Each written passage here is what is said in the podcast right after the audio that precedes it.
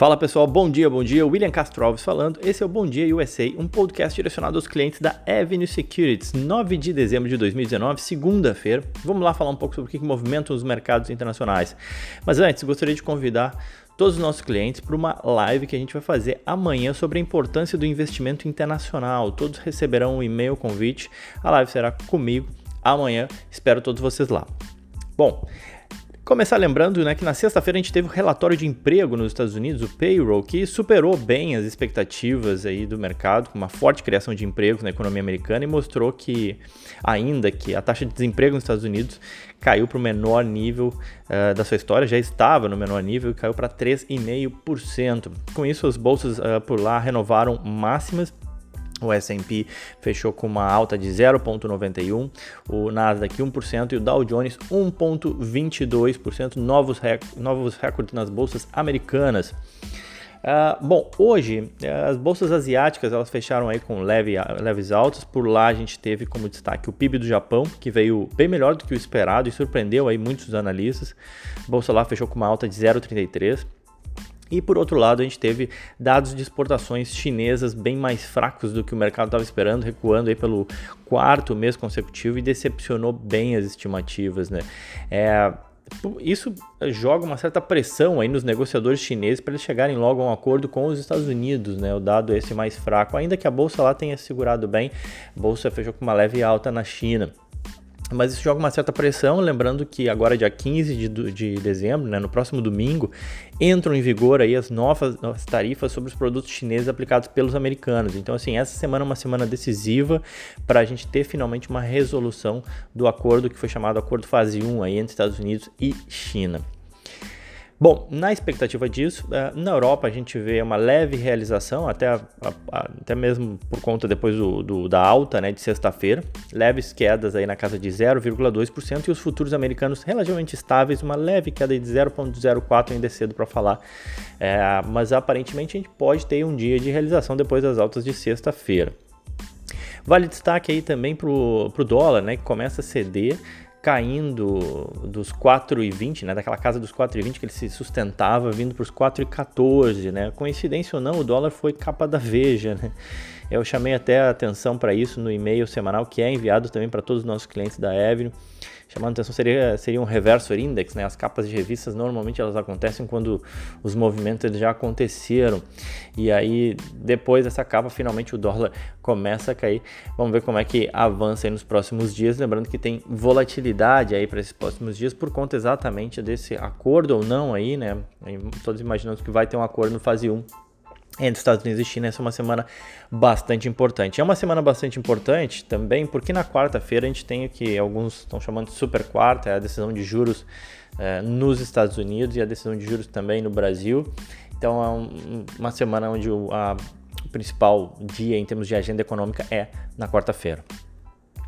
Bom, uh, indo para a cena corporativa, chamar atenção, começar a falar um pouco aqui, é, algo mais para a gente pensar. Achei super interessante esse, esse dado, esse estudo do banco francês, o Société Générale, que fez um estudo que englobou aí 16 mil ações do mercado do mercado mundial, tá? tanto desenvolvido quanto emergente, e descobriu que apenas 22% das ações no mundo bateram o índice americano, o S&P, nos últimos dois anos.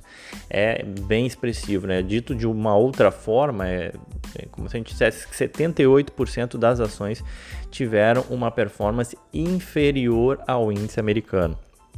Isso, por que eu estou falando isso? Porque é, isso reforça, de certa forma, a tese dos investimentos passivos, né? aqueles que compram um índice, os chamados os, os fundos ETFs, né?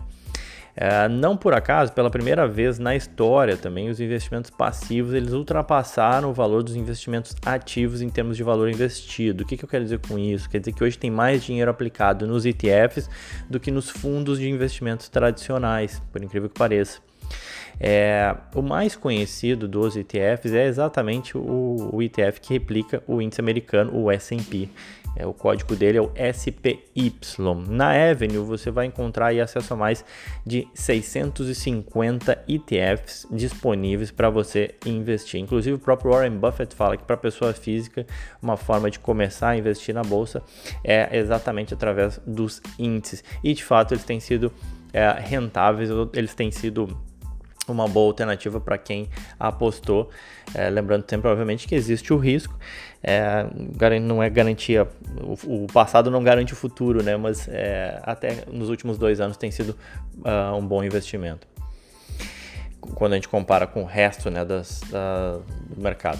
Bom, uh, saindo disso, falando da Amazon, código AMZN, a RBC Capital chama atenção uh, para um segmento da Amazon que não é tão comentado, mas que para eles pode alcançar aí, receitas de 30 bilhões de dólares em poucos anos. Algo aí como 10% das receitas da Amazon poderiam vir desse segmento. Parece pouco ainda, né? Mas o ponto é que eles estão chamando atenção para algo que muito ainda não estão vendo, né? A gente fala muito da Amazon a gente usando pessoa física, né? Mas esse segmento que eles estão chamando a atenção é o marketplace do B2B, né? Ou seja, para que outras empresas usem a Amazon para comprar os seus produtos. São empresas, escolas, hospitais, enfim. Uh, esse é um segmento novo, foi criado em 2015 e ele hoje cresce a taxas maiores que os demais segmentos da empresa. Né? Cresceu nos últimos três anos uma média de 115% ao ano, é muita coisa, né? atingiu 2 milhões de clientes este ano. Para a RBC, esse é um mercado que três vezes maior que o varejo que a gente fala B2C, né, o varejo direto para os clientes, e é extremamente mal atendido e ele vê uma grande oportunidade para a Amazon.